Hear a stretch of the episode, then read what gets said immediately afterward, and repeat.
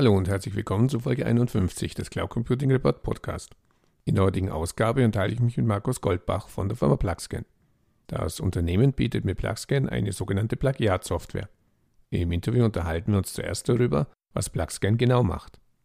Danach sprechen wir darüber, wie Herr Goldbach und sein Kompagnon überhaupt auf die Idee kamen, eine Plagiatsoftware zu entwickeln. Plagiatsvorwürfe haben ja insbesondere in Verbindung mit Dissertationen deutscher Spitzenpolitiker für viel öffentliches Aufsehen gesorgt. Ich frage Herrn Goldbach, ob er sich als Plagiatsjäger sieht und ob die deutsche Politikprominenz sich nun vor ihm fürchten muss. Interessant ist, dass Plaskel mit seiner Lösung nicht nur den Bildungsbereich, also Schulen und Universitäten adressiert, sondern auch Unternehmen. Im Interview sprechen wir über die vielfältigen Einsatzmöglichkeiten, die die Software auch im gewerblichen Einsatz bietet. PlugScan wurde von Anfang an als Cloud-Service konzipiert. Herr Goldbach erläutert, wo er die Vorteile dieser Vorgehensweise für den Anwender sieht. Und zum Abschluss gibt es wieder den obligatorischen Blick in die Kristallkugel.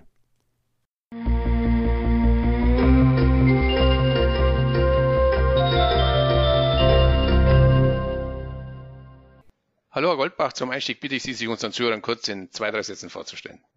Ja, wunderschönen guten Tag. Freut mich, dass ich heute hier sprechen darf. Mein Name ist Markus Goldbach. Ich bin seit zehn Jahren Geschäftsführer der Plugscan GmbH, vom Ursprung her Neurowissenschaftler und jetzt äh, dabei, Software für den Bildungsbereich zu erstellen. Sie bieten mit Plugscan eine Plagiatsoftware an. Können Sie bitte kurz beschreiben, was Plugscan genau macht? Plugscan ist für all diejenigen, die gerne wissen möchten, wo in einem Dokument eventuell von jemand anderem kopiert worden ist. Und zwar geht das wie folgt. Sie haben eine elektronische Datei, laden die bei uns hoch, drücken aufs Knöpfchen und wir sagen Ihnen, welche Textpassagen so schon mal woanders vorgekommen sind. Und dann, Plagiatsoftware ist an der Stelle eine kleine Übertreibung, entscheiden Sie als Nutzer erst, ob eine Übereinstimmung auch tatsächlich ein Plagiat, ein Gedankenraub ist. Nun stellt sich natürlich die Frage, wie kommt man auf die Idee, eine Plagiatsoftware zu entwickeln, auch wenn man selber entscheiden muss, ob es ein Plagiat dann ist oder nicht. Ja, die Idee kommt tatsächlich ganz klar aus, der, aus dem Bildungs- oder Lehrbetrieb.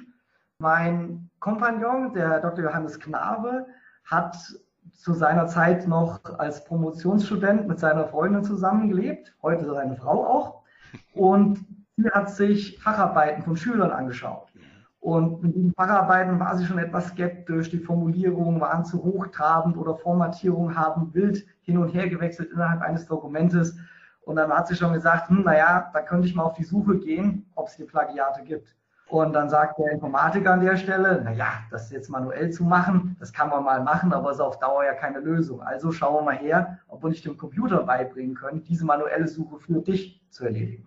Und äh, dann habe ich mir das auch angeguckt und dann waren wir selber noch auch am Promovieren und hat sich überlegt, hm, hm, ja, kennen wir aus der eigenen Erfahrung ja auch, dass mal der eine oder andere Auftrag, die eine oder andere Hausaufgabe etwas schwierig zu erledigen war. Und dann gab es in Asta oder sonst irgendwelche Manuskripte von bereits geschriebenen Antworten und die sind darum begeistert. Aber am Ende des Tages ist es ja nicht Sinn der Sache. Man soll sich ja selber Gedanken machen, man soll kreatives und originelles Schreiben lernen und denken vor allem auch. Und dann haben wir uns gedacht, naja, wir können eigentlich der Bildungsindustrie so ein bisschen einen Gefallen tun und die Arme greifen, wenn wir die Studierenden und Schüler etwas mehr motivieren, eigenständig zu schreiben. Nun haben ja Plagiatsvorwürfe insbesondere in Verbindung mit Dissertationen deutscher Spitzenpolitiker für viel öffentliches Aufsehen gesorgt. Geht es Ihnen mit Plagscan darum, weitere Politiker zur Strecke zu bringen?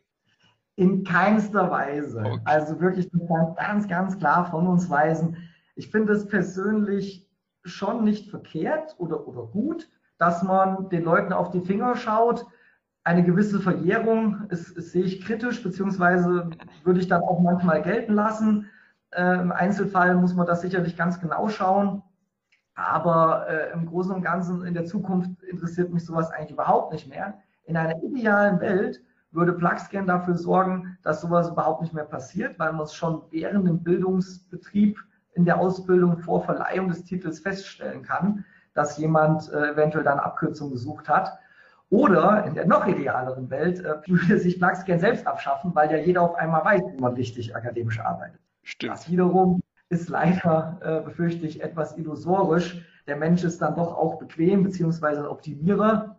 und äh, sucht sich das raus, was mit möglichst wenig Energie in bestimmtem Rahmen möglich ist. Und das ist okay, deswegen gibt es uns und äh, deswegen hoffe ich, dass Schulen und Universitäten am besten Plaxkern präventiv einsetzen, sodass wir uns wenigstens da nachher nicht mehr drum kümmern müssen, wenn die Leute schon Karriere machen. guter, guter Ansatz. Ja, Sie sprachen ja bereits über den Einsatz im Bildungsumfeld. Nun bieten Sie aber auch eine Lösung für Unternehmen an. Wieso und vor allem wie können diese Ihre Lösung nutzen?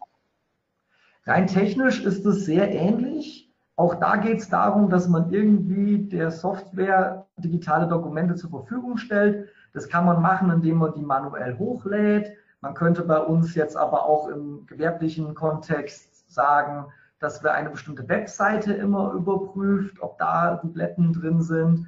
Man kann auf der anderen Seite auch, das ist auch in beiden, sowohl im akademischen als auch im gewerblichen Umfeld relevant, dass man eine API-Schnittstelle bemüht. Das heißt, dass das eigene Programm im Hintergrund die Dokumente hin und her schickt, Plugscan seinen Job erledigt und man dann in seinem eigenen Content- oder Learning Management System den Plagiatsbericht dann liest. Warum man das aber im gewerblichen Kontext anwendet, ist im Wesentlichen eine Rechtsverletzung, ah, okay. die man eventuell aufdecken möchte oder auch verhindern möchte. Und zwar gibt es natürlich das Urheberrecht. Und wenn man sein Brot und Butter damit verdient, dass man selber sich Texte ausdenkt oder diese Texte einkauft und mit denen dann sein äh, Gewerbe am Laufen hält, zum Beispiel ganz unmittelbar bei Verlagen, Bloggern, Journalisten, Zeitungen, dann wollen die natürlich schauen, dass niemand sich diese unlizenziert zu Diensten macht. Mhm. Und nochmal, es geht im Endeffekt immer dann ums gleiche Urheberrecht und, und Wertschöpfungskette mit äh, Intellectual Property als Text. Aber wo es nochmal ganz präsent wird, wird im Bereich Suchmaschinenoptimierung. Also natürlich ist es toll, dass wenn man selber originelle, wertvolle Texte liefert und Google will diese auch belohnen und alle anderen Suchmaschinen genauso. Und wonach die Suchmaschinen schauen, ist auch die Originalität des Textes. Ein Text ist von einer Suchmaschine her gesehen ein wertvoller Text, wenn er möglichst einzigartig ist. Und damit kann man so eine Art Qualitätskontrolle machen, ob Diebstahl stattgefunden hat oder ob ich hochqualitative originelle Texte geliefert bekomme, ob diese originell bleiben oder wie originell diese sind. Wenn man jetzt auch mal, auf, da kann man dann andere Algorithmuseinstellungen machen, als jetzt bei der Plagiatsoftware oder Plagiatsuche im akademischen Bereich, dass man wirklich nur den Ähnlichkeitsfaktor an sich beurteilt, okay. was die Suchmaschine auch macht und kann dann sagen, ah, hier sollte man nur ein bisschen kreativer schreiben. So, das ist das eine, was wir machen. Und mit der Plagiatsoftware und darüber hinaus gehen wir auch in Richtung Stilometrie. Das heißt, eine Analyse des Schreibstils wird bei uns auch softwaretechnisch ähm, wiedergegeben. Und da kann man zum Beispiel auch im gewerblichen Bereich sowas machen, wie danach schauen, ob dieser Text auch für die Zielgruppe geeignet ist, für die der geschrieben wurde. Zum Beispiel, ist das ein Schreibstil, der für 8- bis 12-Jährige ausgelegt ist? Ist das ein Schreibstil, der für ein 40-Publikum ausgelegt ist? Ist das ein Schreibstil, der für ein äh, weibliches Publikum ausgerichtet ist, etc. pp. Spannend. Ha, so viele Möglichkeiten hätte ich mir gar nicht ausdenken können. Wirklich interessant. Ja, das geht über die eigentliche Plagiatsoftware ja. dann hinaus auch in dem letzten Kapitel, das ich aufgemacht habe. Aber selbst die Plagiatsoftware hat im gewerblichen Bereich, wir haben intern acht Felder, die wir da aufzeigen, wo wir Kunden schon haben und wo es ähm, stetig nachhaltiges Interesse gibt. Allerdings muss man auch sagen, ist Plugscan heute schon so mit über die Hälfte immer noch ein Bildungssoftware-Tool. Also über die Hälfte unserer Kunden kommen aus dem Bildungsbereich, Schulen, Universitäten, aber der Business-Bereich, gewerbliche Bereich wächst fast sogar etwas schneller, aber mindestens genauso stark. Lassen Sie uns noch mal ein bisschen auf die Technik zurückkommen. Welche Rolle spielt bei Ihrer Lösung das Thema Cloud Computing? Von Stunde Null an ist Plugscan ein Cloud-Dienst. Okay. Herr Dr. Knabe und ich waren immer schwer davon überzeugt, dass Cloud-Software die Zukunft ist als Studierende schon und haben diese auch direkt so angelegt. Ähm, das Schöne an Cloud-Software, und das ist ein generisches Argument, das gilt nicht für Plugscan allein, dass man eben als Endnutzer immer die aktuellste Version hat. Man muss sich nicht um Upgrades kümmern, man muss sich nicht um Kompatibilitäten mit dem System kümmern. Man hat den neuesten Browser und man hat die neueste Plugscan-Software. Punkt. Und das funktioniert immer und überall. Genauso ist es eben plattformunabhängig. Das heißt, ich muss meinen Laptop auch nicht mitschleppen, sondern ich kann sagen, ich logge mich hier von meinem Tablet ein, ich logge mich von meinem PC ein, von meinem Mac, was auch immer. Ich schaue immer auf dasselbe System. Ich bin da endgeräteunabhängig. Ja. Ansonsten ist Cloud Computing bei uns natürlich auch eine Herausforderung. Das heißt, wir müssen sehen, dass wir möglichst viel Serverkapazitäten haben, um auch hohe Spitzen auszugleichen und da dem Nutzer ein uneingeschränktes Nutzungserlebnis zu gewähren. Ähm, wir müssen sehen, dass die Webseite an sich nutzerfreundlich ist und bleibt, dass man also diese, ja, die, das Nutzererlebnis vom, ich schau mal, ich informiere mich zu, ich kaufe das und kann es gleich ausprobieren, auch möglichst sanft gestaltet, was ja bei einer Download-Software nur etwas eingeschränkter nötig ist. Ja. Wir können ja tatsächlich sagen beim Cloud Computing, komm her, hier, benutzt das in einem iFrame oder indem wir ein neues Tab öffnen oder das irgendwie doch auf der Seite irgendwie mit ein und sagen, hier, guck mal, das ist das Produkt.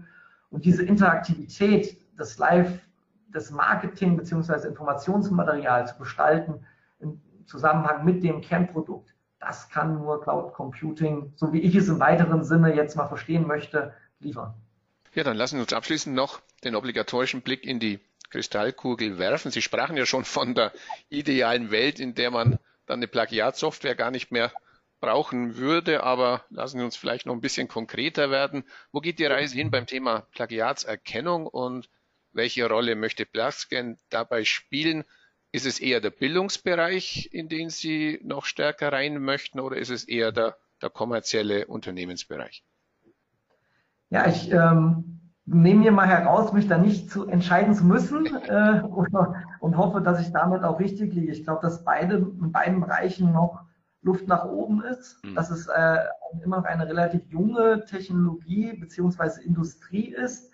Nicht jede Schule in Deutschland ist mit Plagiatsoftware ausgestattet muss sie das sein? Hm, ich würde sagen, bei Gymnasien, die Facharbeiten ausgeben, äh, wo man Facharbeiten einreichen muss, schon, hm. aber andere Grundschulen sicher nicht. Da gibt es noch Luft. Dann haben wir bei den Hochschulen weltweit gibt es natürlich ein großes Spektrum, großes Gefälle von dem angelsächsischen Bereich, wo jede Hochschule sowas hat und das auch schon seit mehreren Jahren zu Deutschland, wo das so langsam wahrscheinlich jede Hochschule in irgendeiner Form hat, aber noch nicht umfassend einsetzt.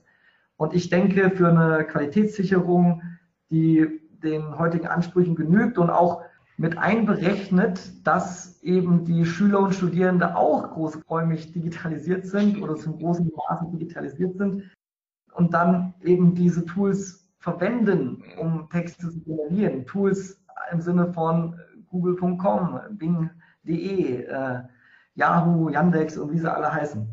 Und also deswegen sehe ich da eine ja, so gesehen rosige Zukunft, äh, könnte man sagen, aber auf der anderen Seite halt auch eine Aufgabe, die nicht weniger wird. Das ist ein, und, und die Mission äh, wächst eher, beziehungsweise das Problem, das wir uns mal auf die Fahne geschrieben haben, es wird eher größer, als dass es kleiner wird.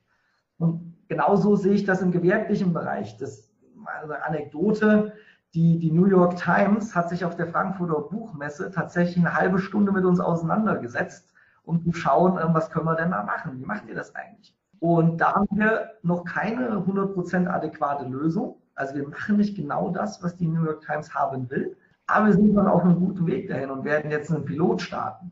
Und diese, diese Pilote gibt es auch im Bereich Vertragsprüfung, bei der ja, juristischen Welt oder Versicherungswelt, wo man auch schauen muss, Mensch, wie hat sich denn, wie ändern sich denn Versicherungspolicen mit der Zeit? Es kommen neue Regularien, also muss ich die Versicherungspolice anfassen. Hm, wie mache ich das? Ich kann das alles lesen und händisch machen. Aber mit nur einer Plagiatstechnologie, die also, oder Übereinstimmungs-, Textübereinstimmungsfindetechnologie, die dann mir dann zeigt, das hat sich geändert oder das ist gleich geblieben, kann ich diesen Arbeitsprozess hochgradig beschleunigen.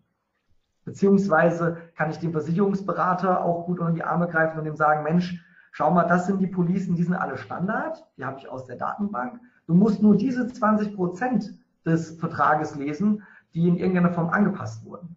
Und dann hat er schon mal sich 80 Prozent Lesearbeit gespart. Das sind alles noch so Nebenschauplätze, also ähm, grüne Wiesen, sage ich mal, ähm, die, die sich da auftun. Der, das Kerngeschäft der, an der Universität wird nicht, wird nicht kleiner. Und äh, ist ein, ein, ein Maturing Market, wie man auf Neudeutsch so schön sagt, also ein reifender Markt. Man hat in dem gewerblichen Bereich noch viele Anwendungsmöglichkeiten mit nahen Problemen oder auch dem Kernproblem selbst, die sich auftun und größer werden. Ich habe viel, viel zu tun und äh, freue mich drauf und glaube, dass das, dass das noch ein paar Jahre so weitergehen kann. Ja, dann wünsche ich weiter viel Erfolg und herzlichen Dank für das Gespräch. Ja, danke Ihnen auch. An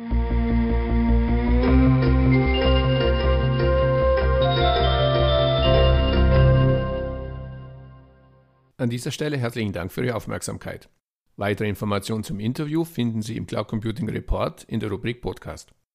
Wenn Sie regelmäßig über aktuelle News und Hintergrundinformationen rund um das Thema Cloud Computing informiert werden möchten, abonnieren Sie am besten unsere Newsletter. So viel für heute. Vielen Dank fürs Zuhören und bis zum nächsten Mal. Ihr Werner Grohmann.